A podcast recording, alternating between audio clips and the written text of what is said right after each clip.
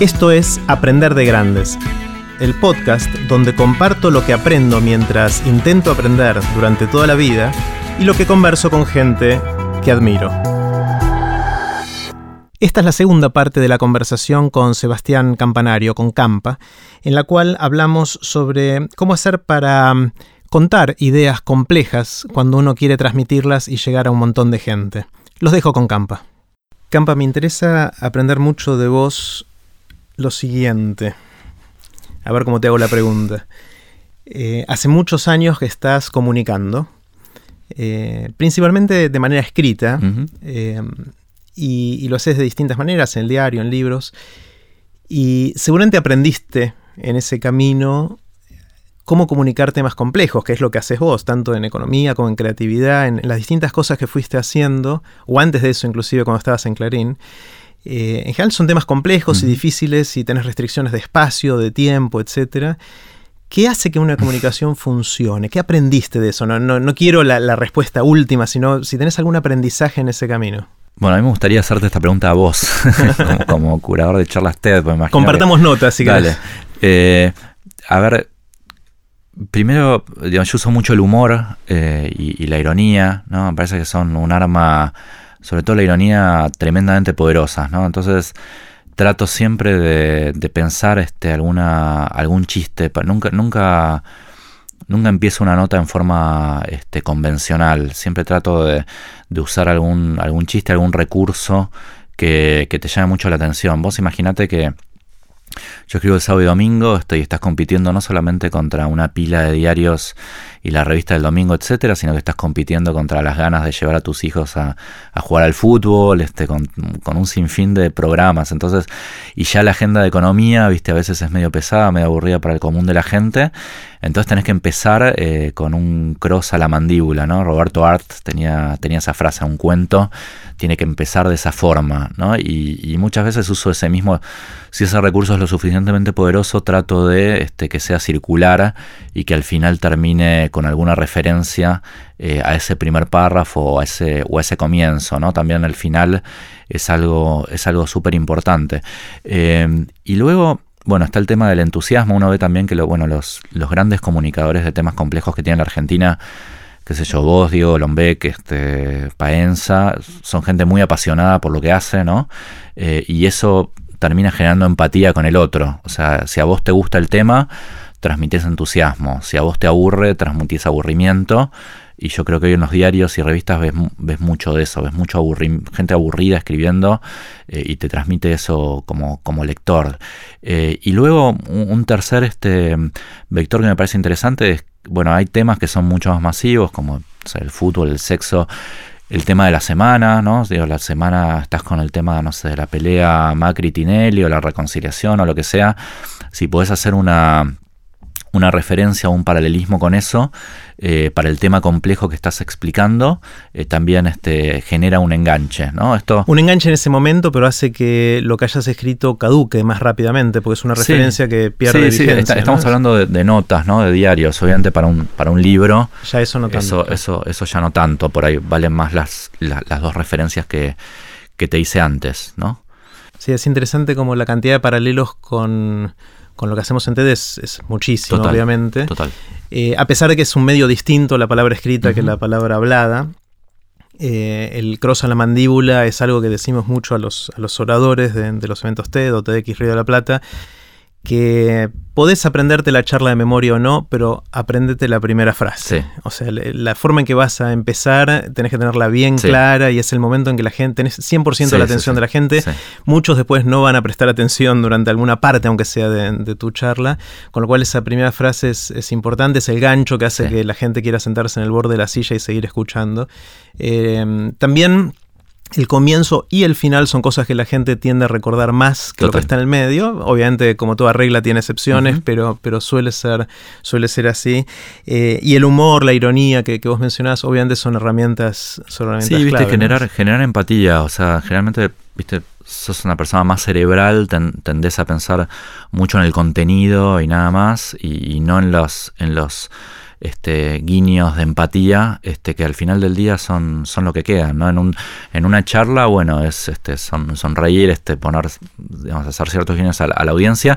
En una nota es poner buenos chistes, hacer cambios de ritmo permanentemente, tenés que sorprender al lector todo el tiempo con un cambio de ritmo. ¿no? Esto también tiene muchos paralelismos. Una vez leí un texto de Norman Mailer, que él era un fanático del boxeo, era, era muy amigo de, Muhammad Ali, eh, y él decía que un texto de alguna forma es como una pelea de box, en el sentido de que tu adversario no tiene que anticipar por dónde va a venir la piña, ¿no? Eh, y con el lector pasa algo parecido, o sea, el tipo tiene que, cuando espera un párrafo largo, tenés que dar uno corto y eh, es, un poco este que, el tipo, digamos, no, no, no, prevea lo que vos vas a hacer, ¿no? Claro, es ese arte de en cada párrafo cerrar con algo que a la gente le dé la urgencia de leer el próximo, ¿no? Exactamente. Eh, de, no perder ese hilo y lo mismo pasa con la frase hablada cuando, cuando uno está sobre, mm. el, sobre el escenario. Quizás una diferencia ahora, escuchándote y pensando, pensando en voz alta con vos, es que mm, por alguna razón me parece que la palabra escrita el que escribe está menos visible, salvo que uno siga siempre a tal columnista. Y yo siempre llega el sábado el, diario y abro en, tu página para leerlo, pero mucha gente lo está, está sapeando, digamos, entre una noticia y otra o entre una nota y otra, y, por ahí es menos eh, obvio quién es el que está del otro lado. Mientras que en una charla está ahí, lo ves. Eh, entonces, hay, hay una cosa que nosotros usamos mucho en la palabra hablada como recomendación a los oradores que quizás no lo veo tanto en la palabra escrita, y la pregunta es si, si se aplica o no y es eh, la vulnerabilidad.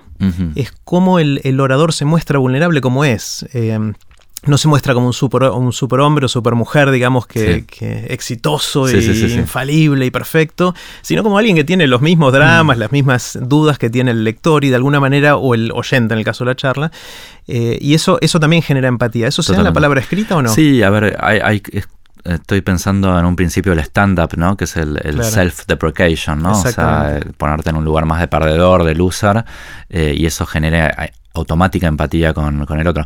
Lo que pasa en la palabra escrita es que en general, eh, bueno, uno hace notas menos en primera persona, ¿viste? Cuando vas a, o estudias periodismo, ¿viste? Lo primero que te dicen es este, que no, no se escribe en primera persona y, y por ahí uno se involucra menos en primera persona. Entonces, desde ese punto de vista por ahí es más difícil eh, hacer un guiño de, self-deprecating, pero cuando es posible eh, yo, lo, yo lo, aplico y viste nunca digo como eh, bajarte del pedestal básicamente, ¿no? Y mostrar, mostrar dudas, este, por ahí en una entrevista es más fácil. en una entrevista vos puedes hacer preguntas que te muestren como una persona no que, lo sabe, todo, sino que como una persona viste más, curiosa, que se equivocó, que pensaba una cosa pero en realidad es otra, que está aprendiendo con el entrevistado.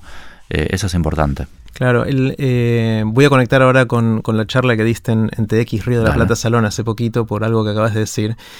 Y es em, esto de, la conexión humana, ¿no? Porque esta regla del periodismo de no se escribe en primera persona, de alguna manera va en contra de, eso, ¿no? De construir la relación. Yo quiero, cuando estoy leyendo una nota, quiero estar conectado con la persona que lo escribió y, esa regla histórica me da la sensación que está obsoleta, ¿no? Sí, yo te estoy hablando, digamos, lo que yo, yo estudié periodismo hace ya 20, 20 y pico de años y me imagino que por ahí hoy eso, eso se ve menos porque justamente hoy el diferencial que tienen los diarios para sobrevivir en la era de internet es este es, es, personalizar las notas y dar una opinión y dar un análisis pues la primicia ya perdió todo su valor, ¿no? La primicia dura la un ves en Twitter aparte la dura un nanosegundo, ¿viste? Entonces han cambiado mucho, digamos, los, los pesos de valor de, los, de las habilidades del periodismo. Eh, pero la verdad es que a mí me gustó mucho hacer esa, esa charla y bueno, aprovecho aquí para agradecerte la, invitación. Fue, fue muy importante para mí hacer eh, esa charla en, en, TED Salón en la cual eh, hablaba de justamente de una presencia de de los vínculos y de, temas humanos que en general está subestimada este, y subvalorada eh, en muchos aspectos de la futurología, de cómo proyectamos el futuro. Y, después de dar esa charla, que, fue una cosa que, se me ocurrió en esas semanas para, para conversar ahí, este, empecé a ampliar esa agenda y no te digo que que tengo un libro, pero, pero eh, eh, escribí un montón de notas, por ejemplo, con ese mismo eh, eje temático, que me parece que se puede aplicar a la discusión del futuro del empleo, a la discusión de los vehículos automanejados. O sea, en todos esos temas vos ves una agenda muy dominada por la factibilidad de que la tecnología este, lo, logre hacer. ¿no? Entonces, si ya es factible que lo haga, va, a pasar. ¿no? Eh, y se subestiman un montón de cuestiones eh, humanas, vinculares, regulatorias, digamos, de, un montón de cosas que hacen que el resultado al final del día este, pueda ser negativo o positivo. ¿no? O sea, es, entras a un sistema complejo en el cual no tenés claro cuál es el resultado final. Está buenísimo. Eh, solo como contexto para los que todavía no vieron tu charla, este fue un ah, evento chiquitito, casi todos, pero seguro que hay alguno que todavía no lo vio. Eh, este fue un evento re chiquito que hicimos en, TX Río de la Plata, lo llamamos TX Río de la Plata Salón para solamente 100 personas, esencialmente la audiencia era nuestro propio equipo. Eh, invitamos a siete oradores, entre ellos Campa, para que dieran una charla muy cortita, son todas de 5 o 6 minutos, eh, y lo interesante era, era gente muy distinta, mm, ocupaciones distintas, perfiles distintos, pero a todos les hicimos la misma pregunta, y la pregunta era, en ese momento, cuál es la idea o desarrollo que sentís que va a cambiar las reglas del juego en el mundo en los próximos 10 a 20 años. Y, te hicimos esa pregunta a vos, le hicimos a, seis personas más, eh, y, el resto de la gente venía de campos de, la educación, del empresariado, de la tecnología, etcétera, de la literatura, de distintos lugares, de la filosofía. Y, muchos de ellos tomaron esa pregunta en el sentido que vos decís, de decir cómo ciertas tecnologías van a hacer que algún sueño que tengamos o alguna pesadilla que tengamos se pueda hacer realidad eh, o se vuelva más factible con, el tiempo. Y lo interesante es que vos lo agarraste más del, del lado humano y especulaste que quizás el futuro se parezca más a Le Pen Quotidien, creo que mencionaste. Eh, no sé si te pagaron para decirlo, pero estuvo bien la referencia. tengo gratis, café con leche gratis por para, De por vida, por esa, por esa mención. Eh, pero es interesante cómo eh, ese futuro que pintaste a mí me, hizo más ganas de estar en ese futuro, que es un futuro con mucha tecnología, pero que sea más transparente, que de alguna manera esté como en el fondo, detrás, Y, nos permita mantener y profundizar esas conexiones humanas, ¿no? Por ahí va la cosa. Sí, sí, sí, como es, si lo querés resumir, es, exactamente eso, que en, que, en, futurología en general tendemos a sobre-tecnologizar el futuro y a subestimar temas vinculares. Sabes que después de la charla, bueno, vos nos regalaste un, libro a todos los oradores eh, que era con, bueno, la versión norteamericana de la pregunta de qué va a cambiarlo todo para la revista Edge. Eh, vos lo leíste. sí, sí, sí, lo tengo subrayado y todo. Es impresionante. Voy a poner el link a ese libro en, las notas de. Es increíble. Aparte es un libro del 2007, 2000, o sea, es 2009, 2009. Tiene bastantes años, ¿viste? Pero sigue súper vigente. Sigue siendo súper vigente un ensayo mejor que el otro, creo que son doscientos y pico ensayos eh, de gente fabulosa. Y hay una, hay uno de mm, un ensayo de Pinker, que es este escritor de Steven Pinker que no, ¿Es físico, matemático? No, él es lingüista. o ah, sea, su, foco principal es lingüista, pero escribió, eh, tiene un libro espectacular sobre la violencia. Exacto. A lo largo de la historia, cómo fue declinando y todo ese tipo de cosas. Y sabes que él tiene un párrafo, el, ensayo no tiene nada que ver con el tema que, dije yo antes, Salón, pero él tiene un párrafo que cuenta que este, en la película 2001, Dice al Espacio, eh, Kubrick se imagina un futuro espacial, etcétera, pero todas las mujeres de la película son azafatas, asistentes, eh, secretarias. Muy machista era la película. Claro, porque el tipo no vio la revolución de género de la década del 70. Eh, ¿no? Y bueno, yo creo que en la, en la charla mencioné Volver al Futuro 3, que la que también hay autos voladores, hoverboards, etcétera, pero vos, no ves gente del mismo sexo caminando de la mano por la calle, eh, cosas que pasaron luego, ¿no? Este, eh, me parece que es, eh, es, mucho más complejo, porque de alguna manera, digamos, pronosticar temas humanos o vinculares implica mirarnos adentro de nosotros mismos y, y es mucho más fácil mirar a afuera, ¿no? Es mucho más fácil mirar una tecnología externa este, y quedarte con esa, con esa línea de de, pensamiento. Pero yo te decía, eh, eh, estoy muy copado con esa línea de, pensamiento en, lo que tiene que ver con el debate eh, del futuro laboral, ¿no? porque a mí me parece que hay una, cuestión muy maniquea de, ver qué profesiones van a desaparecer y cuáles no, este, y me parece que, que, el tema va a ser mucho más complejo, ¿no? este, en el sentido de que la tecnología es solo uno de los cuatro o cinco variables que hay que tener en cuenta para cuando te imaginas este, si algunas profesiones van a cambiar mucho o poco, van a desaparecer o van a surgir otras. Claro, de hecho el, título creo de tu charla era parcialmente automatizable y te referías a esa lista típica que ponen de trabajos y ocupaciones en las cuales alguien hace el análisis de cuánto de lo que haces hoy, si sos, si trabajas de esto, va a ser automatizable o no. Y lo que entiendo que estás diciendo, Campo, es que que no pasa solo por la factibilidad tecnológica de automatización. Por temas de costos relativos, por temas de eh, regulatorios, o sea, por temas de que a la gente a nivel humano le guste algo o no. La semana pasada había una nota que en Japón estaban yendo para atrás con el tema de robotización de, las tareas de enfermería, ¿no? Porque bueno, hoy es factible hacer un montón de cosas de enfermería con, con máquinas, pero se dan cuenta que tenían resultados negativos porque la gente que está en un hospital quiere tener contacto con, seres humanos, ¿no? Eh, entonces ese tipo de cuestiones este, entran fuera de, del análisis tecnológico específico eh, y son súper importantes. Así que digo, al final del día no está tan claro este, que, que, los, que, determinadas profesiones vayan a desaparecer del todo eh, o no. Otro de los ejemplos que diste en tu charla que me encantó y me quedó grabado es que hace, no sé, 100 años o no sé cuánto, eh, nos imaginamos un futuro en, el fondo del océano o en Marte o con viviendo en las nubes, pero que nadie anticipó el divorcio, ¿no? Totalmente. Eh, como algo tan, tan íntimo, cercano y que define nuestra vida mucho más que las otras cosas. No, no en, en, el siglo XIX nadie se imaginaba, uno ve la literatura, etcétera, no, nadie pensaba que iba a ser posible eso, era como una cuestión.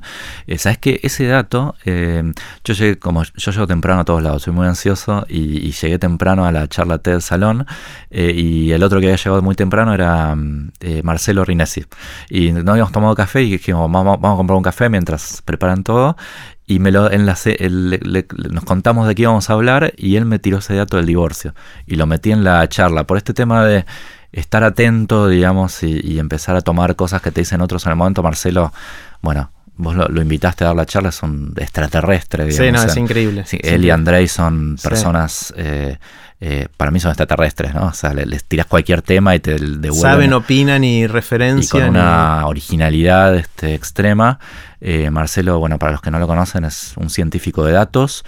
Creo que estudió matemática o física, pero no terminó. Este, pero, pero bueno, tiene un pensamiento súper original y él me dijo este tema del divorcio. Sí, está, está buenísimo. El, Quizás una pregunta difícil para hacernos, pues están los futurólogos que te dicen qué va a pasar con las, tecnologías y los autos autónomos y la singularidad y las distintas cosas que se van prediciendo, pero es difícil de o no escucho tanto quizás yo, debe ser quizá falta mía porque no, por ahí no leo lo suficiente, pero de, de futurólogos sociales, digamos, de gente que diga cuál es el próximo divorcio, cuáles son esas cosas que van a pasar socialmente y hoy ni siquiera vemos. No, sé si alguna vez pensaste en eso o tenés alguna idea de... Sí, a ver, eh, lo que se me ocurre con esa pregunta son, son cosas sociales, pero por ahí gatilladas por alguna cuestión tecnológica, ¿no? Este, hace, hace un tiempo también a partir de una charla que dio Marcelo Rinesi en el Baikal, que habló del fin del sueño, viste, de tecnologías que van a permitir que, un tercio de tu vida que vos hoy estás durmiendo la puedas este, aprovechar eh, haciendo otras cosas. Este, bueno, lo que implica eso. Eh, a ver, yo este tema también lo sigo mucho como economista y, y la economía y la innovación corre medio por detrás, o sea, los economistas no están están en la cresta a la hora del debate como, como otras, como otras este, disciplinas, pero hay todo un debate ahora sobre el tema bueno, del fin del empleo, de, del ingreso universal, etcétera, que de alguna forma digamos, son fenómenos sociales gatillados por toda esta agenda de, singularidad, ¿no? O sea, o de, o de algún cambio que pequeño que los va. Eh, entonces ahí me parece que sí hay un, hay un debate interesante. Por ahí no es el próximo divorcio, eh, pero sí es la próxima forma en la cual la, sociedad va a organizar su trabajo, su tiempo libre, su, su entretenimiento, etcétera, ¿no? Sí, otra manera que me gusta, está buenísimo esta, esta conversación y, le dedicaría horas solo a esto, pero otra manera que me gusta de pensar esto es cuáles son aquellas cosas eh, de las cuales nuestros hijos y nietos dentro de 20, 30, 50 años se van a horrorizar de cómo las hacíamos hoy, ¿no? Y, la típica, bueno, una es el, tema de la segregación, por ejemplo. Eh, y, la pregunta es, bueno, ¿de qué nos vamos a horrorizar de acá a 30 o 50 años? Y, yo pensaba que una de esas cosas eran los zoológicos, por ejemplo, y ahora en, acá en la ciudad de Buenos Aires se está cerrando el zoológico como una, creo que es una, movida interesante y, y, que yo creo que, yo pensaba que iba a demorarse mucho más en llegar. Sí. Sí, eh, y sin embargo ahí tenés singularidad también, ¿no? O sea, los hábitos llegan también más rápido por ese, por ese lado. Una parecida a la que estás contando vos. Yo no sé si vos tenés el canal Volver en, en, tu, en tu casa. Nunca lo veo, creo que está, pero no. Cuando pasás por, pasás haciendo zapping, viste, ves películas de Olmedo y Porcel son de un nivel tan retrógradas, viste, que vos hoy no te puedes imaginar que alguien pueda haber escrito eso. Cosas que hoy no son políticamente correctas. Pero para y no nada. Eh, y no solamente eso, a veces también ves películas yankees de la década del 70 y 80 eh, y ves cosas de, temas de machismo, de género, etcétera. Mad Men, si vas, Mad Men, por ejemplo, es típico eso, la, la serie. Claro, pasa que bueno, Mad Men está hecha ahora y de alguna manera juegan con eso y provocan con eso, ¿no? pero está desde la hora. Pero mm, eh, es, cierto lo que dices, o sea, en, 10, 20 años este, esas cosas han, han, cambiado, han cambiado muchísimo y hay también singularidad en hábitos, en temas de hábitos sociales, ¿no? O sea, sí yo creo que nuestros hijos se van a avergonzar de muchas cosas. Bueno, yo otra que creo, otra que siento, no sé si avergonzar, pero que siento sorprender o no. Sorprender, sí, O, cambiar radicalmente la forma en que estamos organizados como humanidad. Yo siento que la noción de país está obsoleta. O sea, si uno mira por qué estamos organizados geográficamente, era por, un tema de la dificultad de comunicarnos y controlar si uno estaba lejos. Sí, de poderío relativo eh, en, entonces, unas naciones y otras no. Totalmente. Y, y creo que eso, dado que ahora los grupos de afinidad están mucho más definidos por otro tipo de conexión, que no necesariamente es la cercanía física, siento que la manera de organizarnos ya no es la, razonable o la... Ahora, obviamente puede ser muy difícil de cambiar y llevar bastante tiempo, pero siento que, que hoy un chico que tiene un amigo en Facebook, que vive del otro lado del mundo tiene mucha más afinidad y cercanía emocional con ese amigo en Facebook que está muy lejos que con su vecino de la puerta de al lado, que quizás es de otra generación, usa tiene otros códigos, otros lenguajes. Eh, es así, yo creo que están en crisis todas las organizaciones grandes, este, estatales, privadas, eh, bancarias, de, educación, digamos que, que por un tema de que estás en un mundo que cambia tan rápido que el valor de agilidad y de velocidad es, el valor crítico y las organizaciones grandes no tienen reflejos para, para nada, para hacer el catch-up de, esa ola que está viniendo. Eh, lo que decís vos de los países coincido completamente y, es una realidad aparte. O sea, Estonia hace ocho meses sacó la ciudadanía digital. Eh, un, con, gente, persona que vos conocés, Carlos Micheli, este, se sacó la, el pasaporte estonio. Este, sí, el otro día fuimos a, a comer con Charlie y él lo que me decía, en realidad, eso te permite abrir una cuenta de banco y hacer algunas cosas así. No, no, es que tenés todos los derechos de un ciudadano. No, no, podés votar, este, obviamente, no tenés derechos constitucionales, pero efectos económicos, vos sos un ciudadano estonio. O sea, pagás impuestos, creo que tienen un flat tax del 20%. Si vos sos un consultor de servicios y estás en el, en el mundo del conocimiento, tranquilamente, digamos, podés, este, ser un ciudadano estonio. Y eso lo que hace es que eh, a efectos fiscales se termina el monopolio de, de un país eh, sobre vos por el hecho azaroso de que vos ya hayas nacido en ese, en ese país. Por ahora es un solo país, pero ya Singapur anunció que va a ser el próximo. Cuando empiece una carrera, este, vos imagínate, digo, el, el, cepo cambiario de Moreno ya en un futuro cercano probablemente no sea, no sea posible, pues vos te salteás eso este, con, este tipo de mecanismos. De alguna manera, este tipo de cosas pueden ser el Uber de los países, ¿no? Totalmente. Eh, que ya es una frase un poquito trillada que se está usando ahora. ¿Cuándo te llega tu, Uber? el Uber, sí, hay veces que son, son cosas completamente distintas, ¿no? Pero, ah, totalmente. Pero sí. Eh, me parece divertido. una de las cosas que siento que está pasando asociado con esto es que, y yendo al futuro del trabajo, que es otro tema que mencionaste, es que mm, con el tiempo cada vez más gente va a estar autoempleada eh, y eso es una tendencia que ya se está viendo en muchos mercados eh, y va a ser más irrelevante dónde está físicamente para hacer tu trabajo. Es decir, uno va a trabajar de manera remota y al ser irrelevante donde uno está, al posponerse en muchas culturas el, casamiento y los hijos y todo eso, se da que, y sobre todo si uno tiene flexibilidad de, saltar de un país a otro, como lo que mencionamos recién, se abre la posibilidad de una generación más nómade. Eh, y siento que ya hay indicaciones de todo esto, sumado a los espacios de coworking y las demás programas que te permiten hacer todo esto, o Airbnb que te da el alojamiento para estar donde querés estar. Eh, y puede ser que venga una generación de los, chicos que ahora tienen entre 10 y 20 años que se pasen 10 o 15 años de su vida saltando de un país a otro, inclusive universidades que se crean que te dicen no vas a estar todo el tiempo acá, vas a estar un semestre en cada país del mundo. Bueno, de hecho ya hay eso, ¿no? Hay programas de MBAs muy carísimos que son un mes en un Barcelona, o sea, eso. Sí, o no tan caros, hay un, programas que son relativamente accesibles y que es un semestre en cada país del mundo. Y está, y está buenísimo. Yo escribí alguna nota sobre el modelo Hollywood, ¿no? Que es este modelo que, nada, que es común en, la industria del cine desde hace muchas décadas, que es que la gente de alguna forma este, se, se, junta por proyectos y es muy flexible eh, y es, es algo súper eficiente, ¿no? Porque vos tenés eh, a la persona ideal en, guion, en fotografía, etcétera. Eh, y, por otro lado también de la pregunta tuya se me ocurre, había visto hace un, hace un par de años un estudio que hicieron en Alemania este, sobre indicadores de infelicidad o, destructores de felicidad y, y por lejos el que más correlación daba con este menor felicidad era la distancia entre tu casa y el trabajo, eh, que es algo muy cierto, ¿no?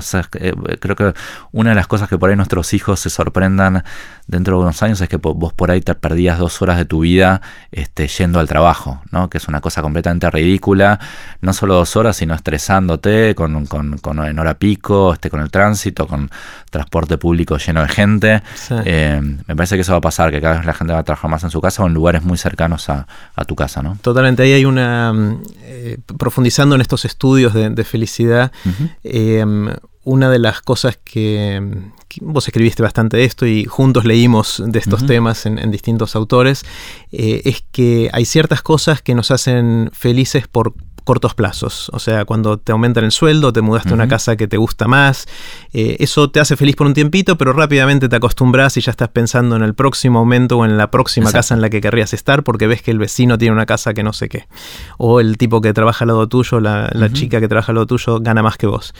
Eh, a eso nos acostumbramos rápido y el efecto que tiene nuestro bienestar subjetivo es eh, no perdura en el tiempo. Sin embargo, hay otras cosas que pueden darnos bienestar o malestar que sí perduran. Y una de esas es el estrés. Totalmente. Eh, y ahí se da la paradoja de la gente que se muda a los barrios cerrados de Pilar, digamos, por poner uno, o de la zona sur o lo que fuera, eh, que visto desde este punto de vista, si uno lo que quiere maximizar es su felicidad, pareciera que no es la mejor decisión, ¿no? Porque te, va, te vas a sentir bien porque tenés el aire libre y y seguramente estás en una situación eh, más cómoda en tu casa, una casa más linda, con jardín, todo eso, pero eso no te dura tanto, pero si tenés que venir a trabajar al centro todavía, ese estrés sí perdura en el tiempo. No solamente eso, digamos, también hay un, driver muy grande de temas de bienestar emocional, que es el contacto con amigos, viste, con tus redes. y si te vas lejos, no estás con No, estás obligado a tener los amigos de ese barrio privado, eh, así que me parece que la, suma y resta,